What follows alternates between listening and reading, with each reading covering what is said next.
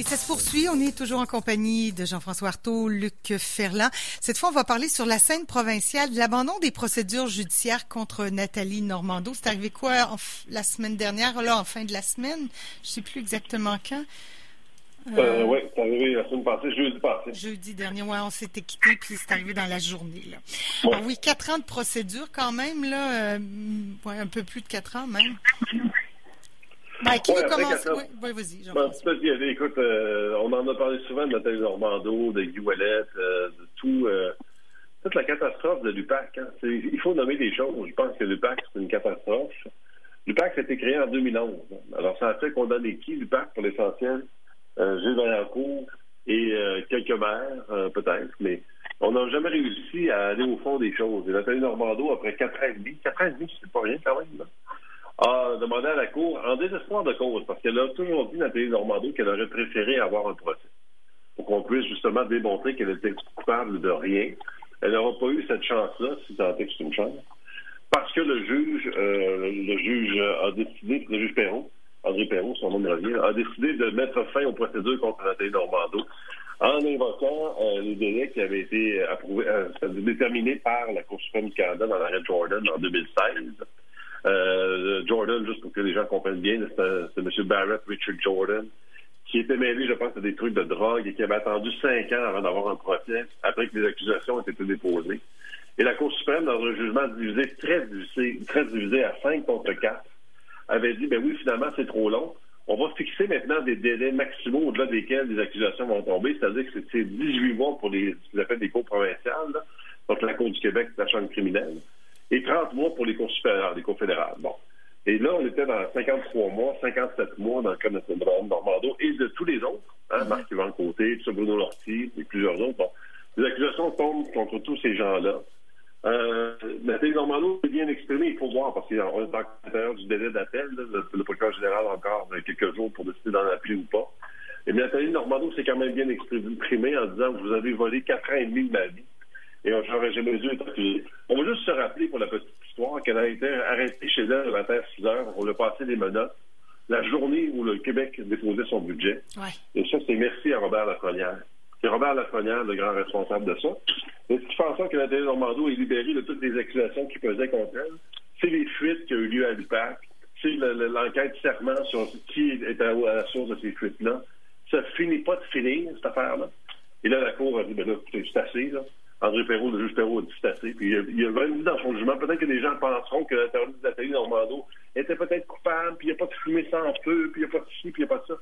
Il a vu les coups. Le juge Perrault, il a dit écoutez, Nathalie Normando est aussi euh, innocente et non coupable que, n'importe quelle autre personne que vous avez croisée sur la rue. Alors j'espère que ça va mettre un, terme à cette longue saga, euh, longue, coûteuse, dramatique pour Mme Normando et les autres cette, fameuse histoire de, de, de, de, gangstérisme, de corruption, de trafic d'influence. Alors, tout ça, tout ça est fini, j'espère. On va voir encore. Il reste quelques jours ouais, il y a plusieurs gens qui disent Ouais, ils s'en sortent bien, Luc. Euh, ouais, c'est ça. Ils sont chanceux, finalement, s'en sort bien. Oui, ben, euh, je dirais oui et non. Oui, euh, ça met fin à cette longue saga que ces gens-là, surtout Nathalie Normando, j'ai siégé avec Nathalie Normando. Elle était en face de moi au salon, euh, au salon Bleu. Je l'ai côtoyée en commission parlementaire, ainsi de suite. La journée où elle était arrêtée et la journée où j'ai pris euh, note des accusations qui étaient portées contre elle, et j'ai tombé en bas de ma chaise. J'ai dit, voyons, non, ça se peut pas. OK, bon, ceci étant, euh, oui, euh, heureusement pour Nathalie Normando et les et Marc-Yvan Côté et les autres, ça met fin à cette longue saga-là. Mais malheureusement, l'opinion publique a déjà porté son jugement envers ces personnes-là. Euh, ils vont. Nathalie Normando a toujours, toujours et depuis les tout débuts, de, de, on va s'en souvenir, réclamé un jugement et elle voulait aller euh, être jugée puis euh, d'aller au fond des choses. On ne pourra jamais aller au fond des choses. Pas nécessairement pour euh, Nathalie Normando et les, les, et les gens qui, euh, qui étaient aussi les co-accusés dans cette saga-là. Mais toute la question de l'UPAC et toute la question de la fraude, toute la question, il y a des gens, on n'est jamais allé jusqu'au bout et on ne pourra jamais y aller non plus. L'UPAC est un fiasco monumental. Rappelez-vous, sous le règne du gouvernement de M. Jean Charest, OK? M. Charest a résisté pendant deux ans de mettre en place un système ou un, l'UPAC et d'aller euh, faire une enquête. Et il y avait quand même, euh, lors du congrès de 2011, c'est à ce moment-là qu'il avait accepté de mettre en place ce qu'on appelle aujourd'hui l'UPAC. C'est un fiasco total. Mais aussi, il faut se rappeler, les gens qui sont à l'intérieur, de, les enquêteurs à l'intérieur de l'UPAC, ils viennent d'où? C'est des gens prêtés par les corps policiers, principalement par la Société du Québec. Ils viennent d'autres corps policiers aussi, euh, corps de police de Montréal, de même de Québec, ainsi de suite. Donc, ces gens-là ne sont pas allés là de leur plein gré. Ils ont été prêtés. Et euh, quand ils sont arrivés là, on fera l'accusation, on fera le procès du PAC à un autre moment. Mais revenons à Nathalie Normando. Euh, cette femme-là, moi, dans mon livre à moi, a payé pour ceux qui ne seront jamais accusés et qui ne paieront jamais. Alors, j'espère pour elle qu'elle pourra retrouver une certaine sérénité et se refaire une vie. Elle a perdu quatre ans et demi de sa vie, elle l'a dit en point de presse. OK? On lui a volé quatre ans et demi de sa vie. Quand on perd quelque chose dans la vie, que ce soit sur l'aspect monétaire ou dans son cas, c'est encore pire, il ne peut pas retrouver ça. OK? Mm-hmm. J'espère pour elle parce que sur le plan professionnel, est-ce qu'on retrouvera Nathalie Normando, joueuse parenthèse, à la course à la mairie de Québec demain matin. On verra. Ne pas fermer la porte. on va peut-être laisser la poussière retomber aussi. Là. Mais je trouve ça malheureux. C'est très malheureux. Les gens, ah, encore là, l'opinion publique, les réseaux sociaux. Euh, on a parlé tout à l'heure. Euh, je ne sais pas comment, de quelle façon Mme Normando va pouvoir se refaire euh, une virginité sociale, en guillemets, et de retrouver un emploi dans la société avec ce qui pèse encore, malheureusement, euh, comme une épée de Damoclès, même si, elle même si les procédures ont été arrêtées. Oui, ouais, c'est ça. C'est clair que c'est pas c'est pas une victoire pour personne, pour la société, pour la justice. Je, vais, je vais arrêter là avec ce sujet-là parce qu'on en a deux autres fort intéressants. J'aimerais vous entendre sur le décès de Joyce Etchekwan, la Tikamek de Manawan qui est décédée à l'hôpital de Joliette. Moi, je me suis forcée un peu à écouter la vidéo. Là, c'est horrible d'entendre les paroles qui ont été dites juste avant sa mort. On l'entend, on sait pas trop ce qu'elle dit. Euh, Jean-François, d'abord sur le sujet-là?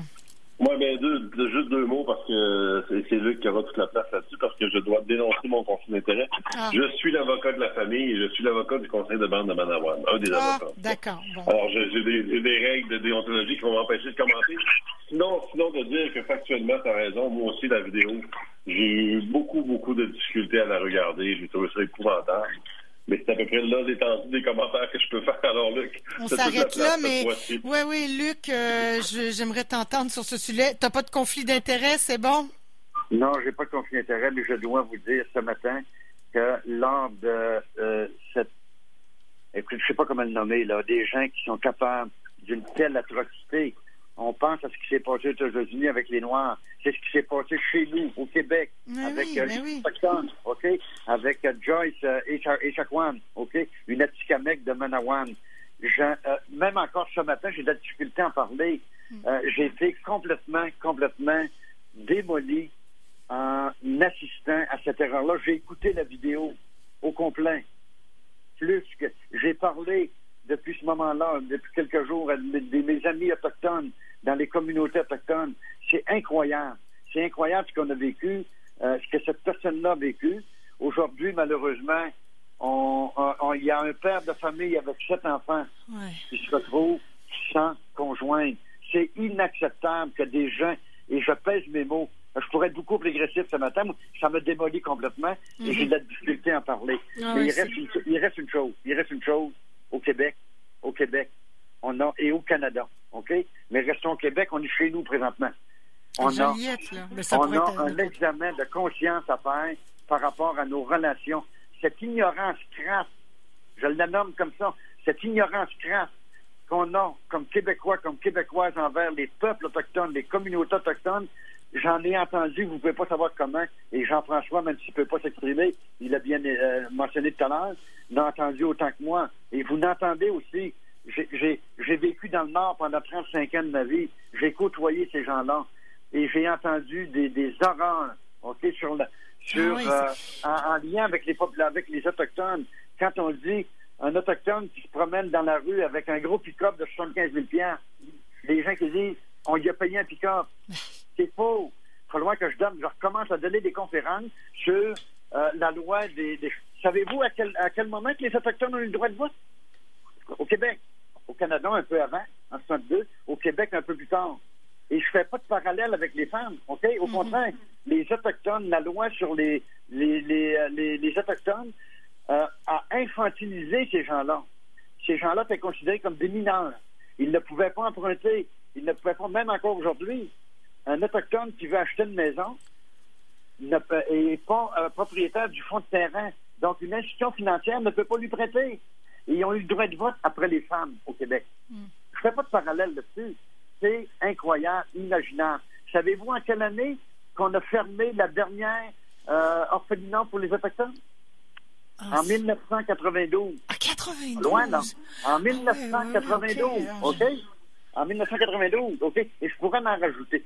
S'est passé, je reviens à ce qui s'est passé. Et tout ce que j'ai entendu de la part du gouvernement. Oui, bien, c'est ça, je, Oui, j'aimerais ça t'entendre sur est-ce que M. Legault l'a dit finalement, parce qu'on veut l'entendre dire oui, il y a du racisme systémique au Québec. Il ne l'a pas dit, le racisme systémique. Non, il ne veut pas. Dit, le racisme hein. systémique. Mais ce qui m'a choqué le plus, Caroline et Jean-François, ce qui m'a choqué le plus, c'est tout ce qu'il a trouvé à dire l'infirmière qui a posé et qui a mentionné ces mots-là, qui a posé ce geste-là.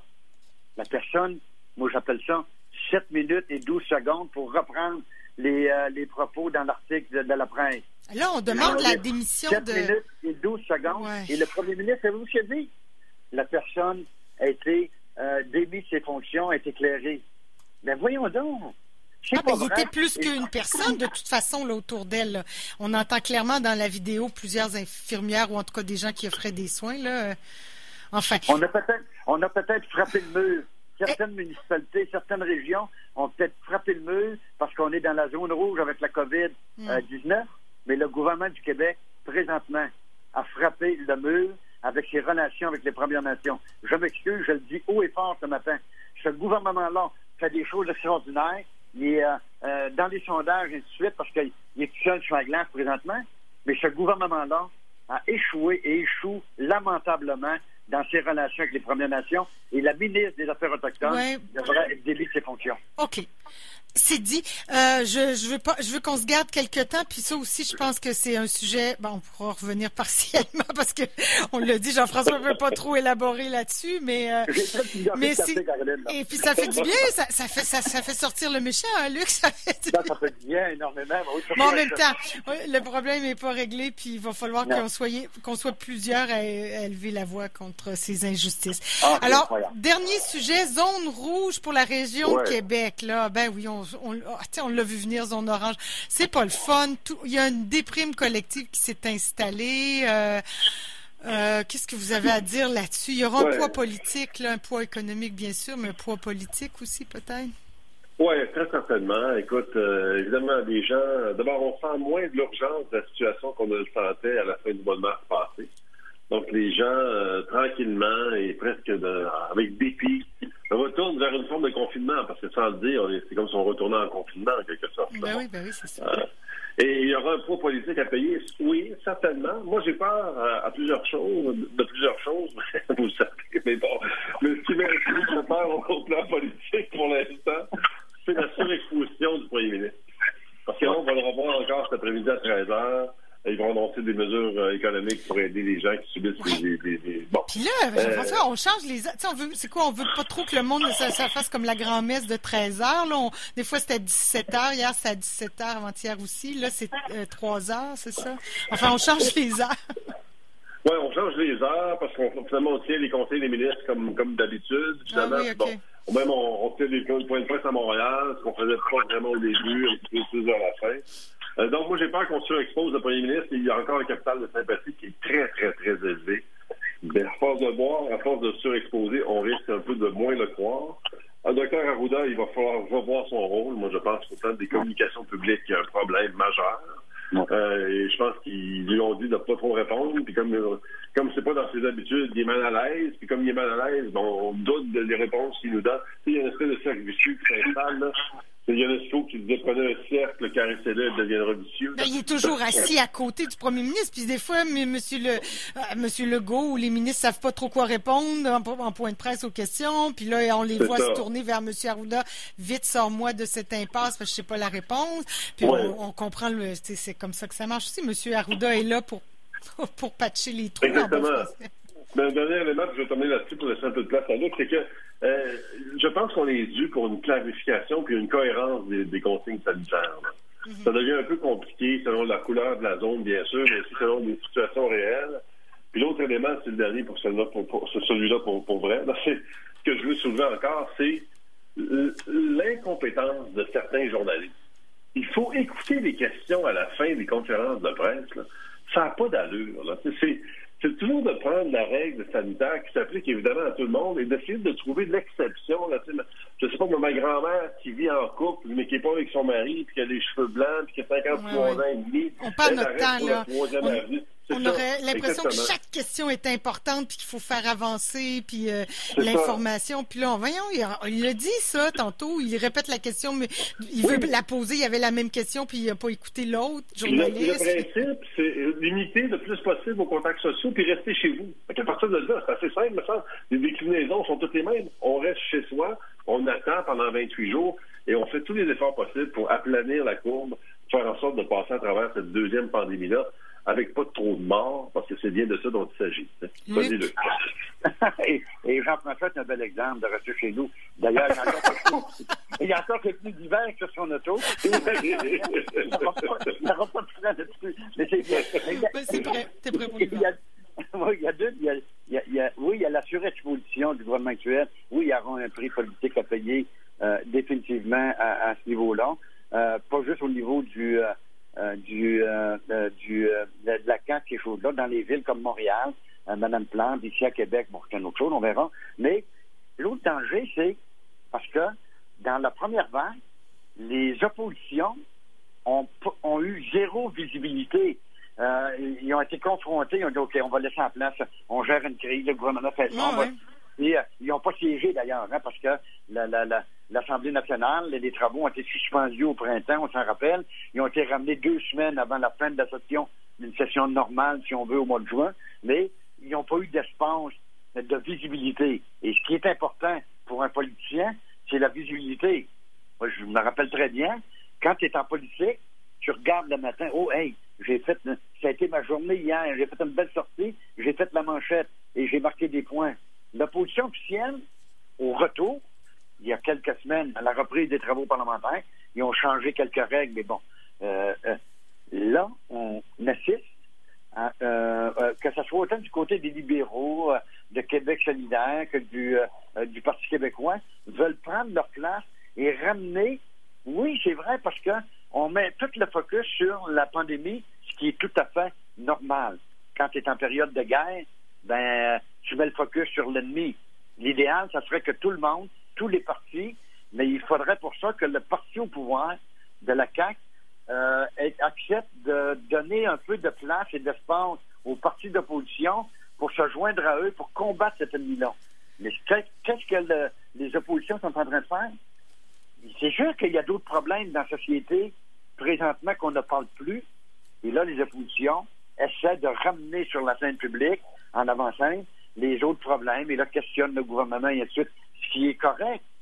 Mais il reste une chose, c'est qu'on s'en va où avec ça? Il est évident que les gens, quand on parlait tout à l'heure de, de, conspirationnisme, les réseaux sociaux, puis on donne de la place, il est évident quand un gouvernement est tout seul sur la patinoire, sur la glace, il n'y a pas d'adversaire en face, ben son pire ennemi, c'est qui?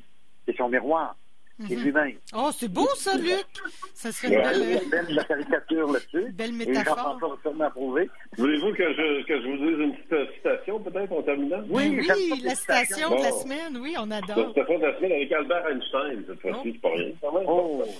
Alors, M. Einstein qui disait, les grands esprits ont toujours rencontré une opposition farouche des esprits médiocres, et les gens humbles ont bien souvent de bonnes raisons de l'être. Ah, oh, c'est merveilleux. J'en aurais une petite, moi, par rapport aux, oui. États-Unis. OK? On dit souvent une expression qui dit, et je prends l'exemple dans le domaine du sport, dans le domaine, peu importe le sport, OK? Quand on va prendre de la hockey, quand tu euh, es une équipe professionnelle de la Ligue nationale, ne va jamais compétitionner avec une équipe de oui, Ils vont t'amener à leur niveau et ils vont gagner.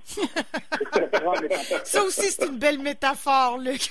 oui, bravo. On a de quoi partir en paix après cette émission des Matins éphémères. Je vous remercie beaucoup euh, d'avoir éclairé différents sujets. Puis quand on comprend mieux, ben ça apaise, disons, un peu l'anxiété et la peur. Merci infiniment. Merci, Luc. Merci, Jean-François. Bonne semaine. À la semaine prochaine. Excellent.